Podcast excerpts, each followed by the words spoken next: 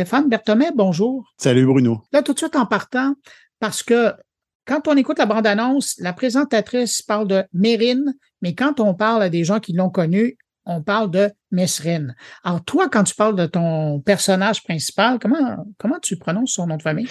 Ben, en fait, c'est drôle que tu commences par cette question-là parce que j'ai découvert avec euh, avec euh, la recherche documentaire que j'ai faite sur ce sujet-là que effectivement il y avait deux camps, il y avait les Mesrines et les Mérines.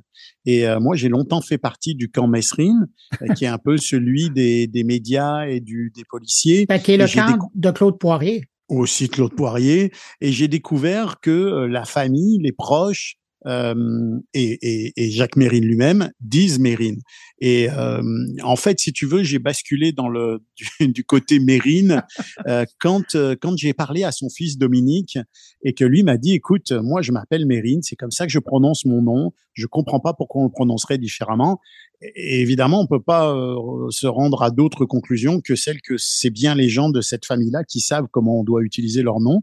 Et donc, je me suis dit bon bah il faut que il faut que je l'appelle Mérine. C'est pas facile parce que quand tu, tu, utilises un nom comme ça pendant des années et que tu, tu tu dois te corriger, mais mais je pense que c'est juste de, de, le faire.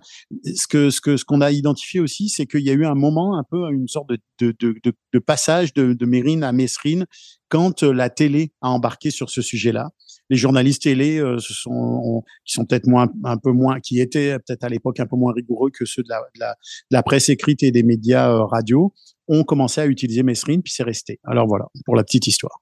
Tu m'excuseras si j'utilise Mesrine. Tu fais comme tu veux, à tes risques et périls.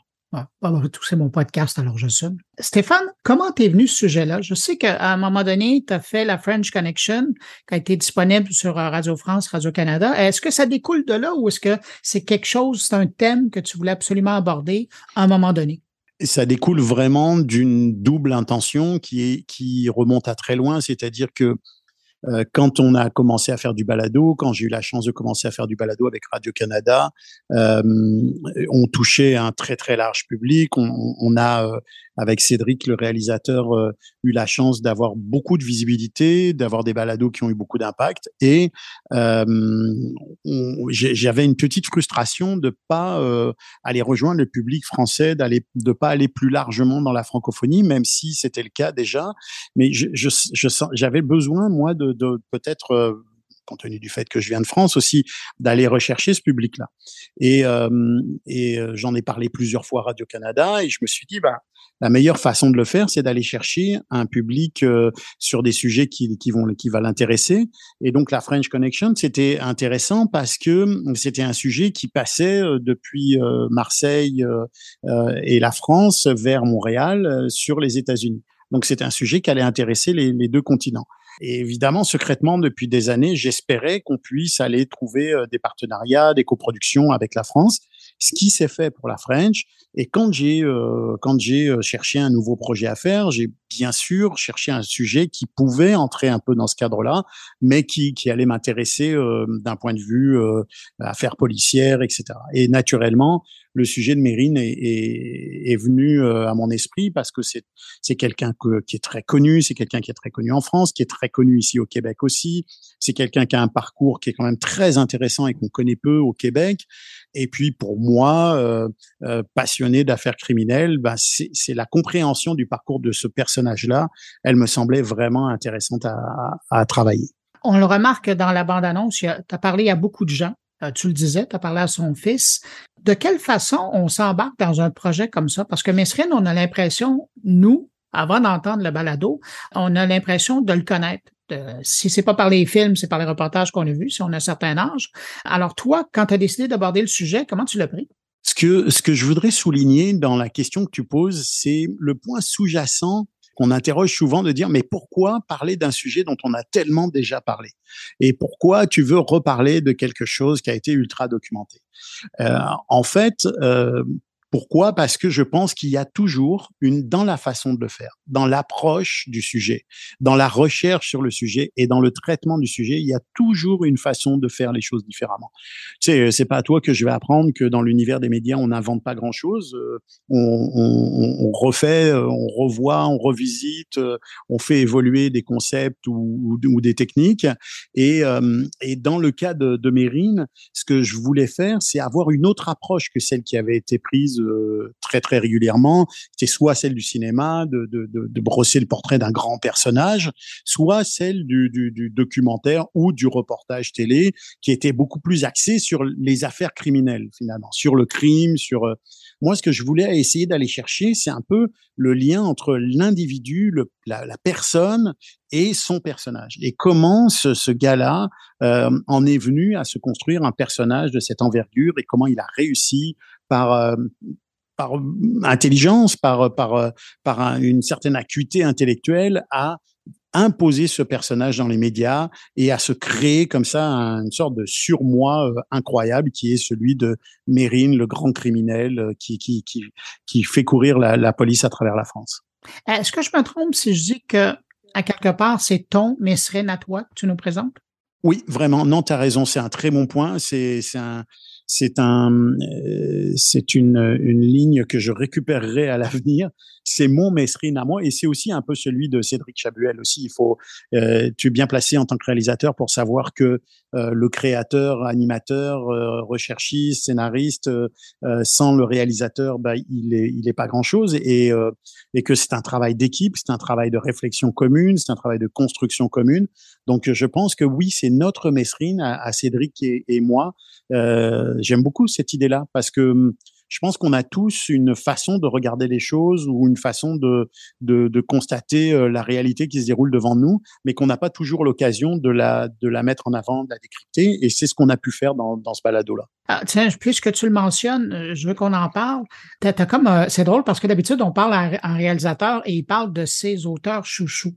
Dans ton cas, quand on parle de tes balados à Radio-Canada, tu as un réalisateur chouchou? Comment ça se passe entre vous deux quand vient le temps de... Puis, puis tu pourras peut-être décrire son travail, mais comment ça se passe quand vous abordez un sujet? Parce que là, vous êtes rendu, corrige-moi si je me trompe, mais à trois séries importantes ou quatre séries importantes que, vous co-signez? En fait, on est rendu à une série euh, très euh, très lourde et longue, euh, lourde en sens production, en sens co-production et, et intensité, qui est celle de l'ombre du doute, avec trois saisons trois saisons dont, chacune euh, a porté sur quasiment un an de travail et euh, sur euh, la French Connection et Mérine. Donc on, on, pourrait dire qu'on a on a cinq balados ensemble. Et comment ça se passe? Ben, En fait, c'est on est là-dessus depuis 2017. C'est totalement par hasard quand moi j'ai commencé à proposer mes premiers projets qu'on m'a dit ah on a un, nouveau réalisateur, on aimerait peut-être essayer de voir si ça marche avec lui. Euh, euh, et puis on a commencé comme ça avec Cédric à, défricher les sujets. Euh, ça a été une collaboration qui, a, qui, a, avancé de façon très organique. On a deux visions avec Cédric qui sont très différentes du du contenu, mais qui se complète beaucoup. Cédric a une vision euh, très euh, très artistique de l'univers du balado. C'est quelqu'un qui est à la fois un réalisateur de talent hyper précis, hyper méticuleux, mais en même temps un artiste, quelqu'un qui joue de la musique, qui sait faire de, de l'habillage sonore euh, euh, et qui a une vision vraiment créative de, de son travail. Euh, et moi, j'ai une vision très pragmatique de mes sujets, euh, une approche extrêmement documentée, peut-être même un peu des fois c'est rigoriste, peut-être un peu trop des fois justement euh, dans des schémas euh, trop trop pointilleux. Et Cédric, il m'a beaucoup aidé à, à, à, m'ouvrir justement à, à, plus à la, une, autre forme de créativité. Euh, et donc, c'est très complémentaire. Moi, je pense que j'apporte euh, une, quantité euh, intéressante de rigueur au sujet, euh, une passion aussi, une connaissance de fond de ces sujets-là. Et Cédric apporte vraiment le complément, la créativité, euh, le, le, questionnement. Il me challenge beaucoup. au fil du temps, on, est, on, on, on a été de, de, plus en plus proche dans la construction des, des, des, des scénarios et des, des, questionnements qu'on peut se poser, des questionnements éthiques aussi. Euh, donc, euh, c'est vraiment une démarche qui, qui, qui s'est faite très naturellement, mais qui vraiment, je pense, nous a apporté à, l'un comme à l'autre beaucoup. Vous vous complétez beaucoup. Comme monsieur dans le monde du podcast, la balado-diffusion, est-ce que toi, tu considères que tu es un auteur, un journaliste, un documentariste? Comment tu le vois? C'est compliqué aujourd'hui parce qu'effectivement, avec les productions GoScript Media, je suis, je suis beaucoup un producteur et tu, que tu connais la, la, la, longueur du travail sur, sur les projets. Et puis, comme tu le disais, on, on a la chance, moi j'ai la chance de travailler avec toi sur certains de mes projets en tant que producteur et euh, on, est, on a quand même euh, déjà avancé sur beaucoup de projets, puis on est sur d'autres projets. Donc euh, c'est quelque chose d'un peu souterrain cette vie de producteur parce que avant que le, le balado soit en onde, bah, il se passe un, un long moment, mais c'est quand même quelque chose qui m'occupe beaucoup et en même temps je suis un créateur parce que je viens de terminer un balado, je réfléchis à d'autres projets de balado, euh, je réfléchis dans l'univers du balado aussi. Euh, j'essaye de m'impliquer beaucoup dans cet univers-là qui me passionne, comme tu le disais. Donc, je ne sais pas, euh, je pense que le terme de créateur, c'est celui qui me permet d'être au plus près de, des différentes facettes de ma personnalité parce que je, je, quand je suis un producteur, je reste un producteur quand même extrêmement impliqué dans le contenu. Euh, je, je, questionne le contenu, je questionne le réalisateur, je, je questionne la recherche. Euh, donc, euh, il y a quand même beaucoup de cette, cette proximité avec la création. Euh, et, et, évidemment, je me considère comme un créateur quand j'arrive avec un projet de balado, une recherche que je mène, une écriture de narration, une scénarisation. Donc, je te dirais que créateur, je pense que c'est le premier des qualificatifs. Documentariste, c'est quelque chose qui me, qui, qui, me touche beaucoup. Je pense que c'est certainement une définition assez noble du, du travail que, que mènent euh, certaines personnes dans le milieu documentaire. Et oui, je me sens quand même proche de, de, du qualificatif de documentariste parce que si tu regardes bien, mes cinq balados sont des balados documentaires, certains d'enquête, d'autres un peu plus documentaires, mais c'est quand même l'univers dans lequel j'évolue euh, à plein temps. Euh, Stéphane, le mois prochain, euh, tu vas être à Paris, tu vas animer une table ronde sur le balado qui concerne le monde du true crime.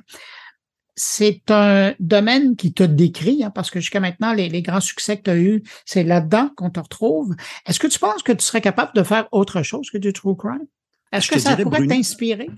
Mais je te dirais, Bruno, que j'aimerais faire autre chose que du true crime. Et c'est aussi ce qui était à la base de la création de GoScript Media.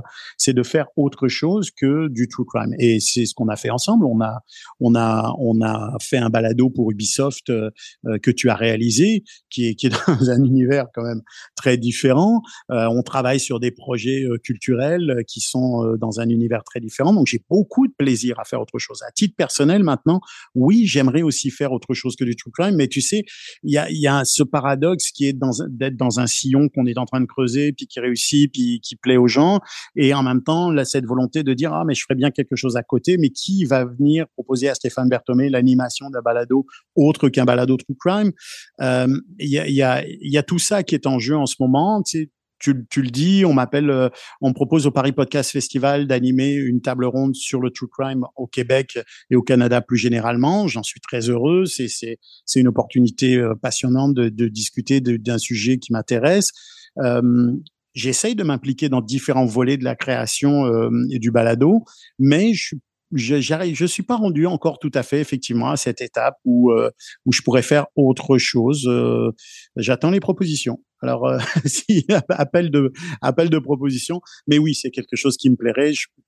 Tu sais, l'univers du balado, il est tellement varié. Il y a tellement de choses à faire. Il y a tellement d'univers à découvrir. Euh, on n'en est qu'au début, je pense. Est-ce que le policier d'une époque, à cette époque-là, pouvait envisager la carrière aujourd'hui que tu es en train de faire dans le domaine des médias? J'inclus ce que tu as fait à la télé, à la radio. Et puis à la télé, c'est autant les, les, les, grands jeux télévisés en France qu'ici. Non, certainement pas. Euh, très clairement non. Puis je te dirais même que euh, c'est presque une autre vie. Si oui, bah oui, c'est complètement une autre vie et je sais pas si ça sent, mais j'essaye de plus en plus de m'éloigner de ce, de cette étiquette-là de l'ancien policier.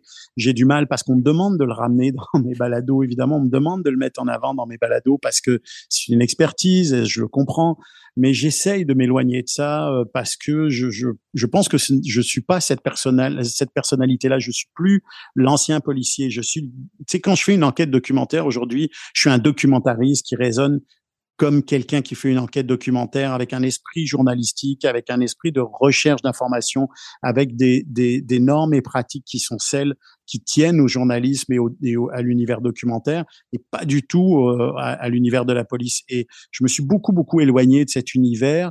Euh, J'ai créé une distance volontaire parce que c'est un, c'est un univers qui est, qui est très différent de ce que je suis aujourd'hui. Alors, euh, Bien sûr que non. Je pense que le, le jeune homme que j'étais, moi je suis rentré dans la police, j'avais environ 24 ans euh, ou 23, 24. Ça, le jeune homme que j'étais n'aurait certainement jamais imaginé ça. J'y suis rentré d'ailleurs un peu par accident. J'en suis sorti aussi par accident. Et, euh, et voilà. Donc non, effectivement, je pense que c'était c'était c'était vraiment pas dans, dans ma tête à l'époque. Stéphane Berthomet, co-créateur de la balado Mesrine ou Mérine, l'orgueil et le sang, disponible à Radio France et sur Radio-Canada. Radio-Canada, c'est la plateforme audio. Merci d'avoir accepté mon invitation et d'avoir répondu à mes quelques questions. Merci Bruno et merci de, ton implication dans l'univers du balado avec euh, avec mon carnet. Je trouve que ça, participe à, justement toute cette diversité qu'on cherche à, mettre en œuvre dans notre métier. Ben, c'est bien gentil. Puis sinon, ben, nous deux, on se retrouve à quelque part dans un studio pour une nouvelle balado. Avec grand plaisir. Bye bye. Salut.